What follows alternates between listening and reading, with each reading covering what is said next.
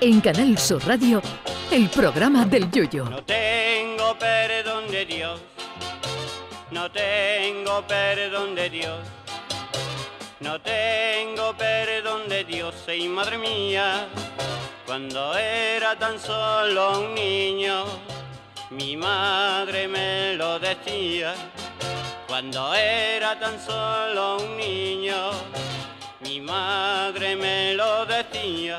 Si a usted le ha sonado el móvil esta mañana con un tono más pesado que el cuñado de Rocky en Nochevieja, con un pitido que no se apaga hasta que usted lo pare, no es que su móvil se haya vuelto loco, ni que el grupo de WhatsApp de los padres del colegio o el del trabajo se haya descontrolado.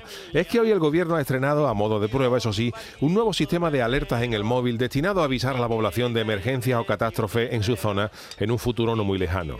Esto está muy bien siempre y cuando el aviso valga para algo más que para porque imaginemos que ya en fase totalmente operativa suena el famoso pitito con su correspondiente vibración y cuando tú coges el móvil es un mensaje del gobierno para decirte que un meteorito le va a endiñar a tu casa en media hora. Pues para eso no avise nada porque eso no tiene remedio.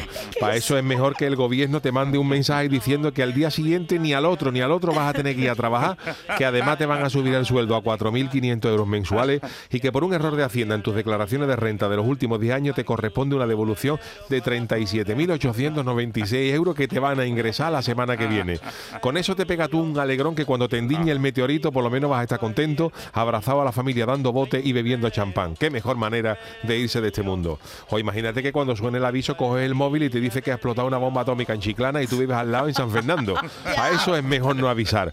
Esto puede tener sentido cuando se prevea un tsunami, por ejemplo, y te avisen con seis horas de antelación. O incluso más, porque si esto pasa en Cádiz y Yaico la pasa a salir de la tacita de plata el sábado de carnaval, imagínate tú si le dices a la gente que va a venir un tsunami.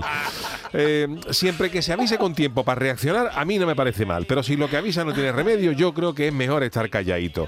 Porque en estos tiempos que corren, eh, no hacen más que sacar noticias para acojonarnos. Que si Putin puede lanzar un ataque nuclear que va a destruir el planeta, que si el COVID está otra vez con virus como conejo de campo gordo, que si la crisis no ha hecho más que empezar, que si el cambio climático va a ser los veranos de 75 grados, aunque tú tengas un ventilador apuntando de la cara, etcétera, etcétera. No hay una noticia buena, queridos. Todo lo que nos mandáis es ruina o catástrofe. Por eso creo que el gobierno debía de emplear este sistema para mandar alerta a tu móvil eh, que hubiera cuando hubiera cositas guapas en tu zona.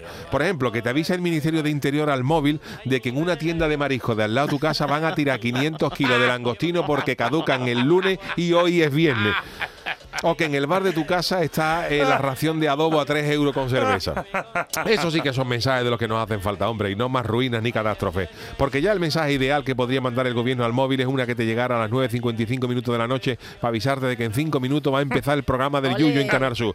Que eso sí que sería una emergencia y una catástrofe, pero para la competencia. Así que le vamos a mandar los podcasts a Pedro Sánchez, que como decía Didas, impossible is nothing. Ay, mi velero, velero mío. Canal Sur Radio. Llévame contigo a la orilla del río. El programa del Yoyo.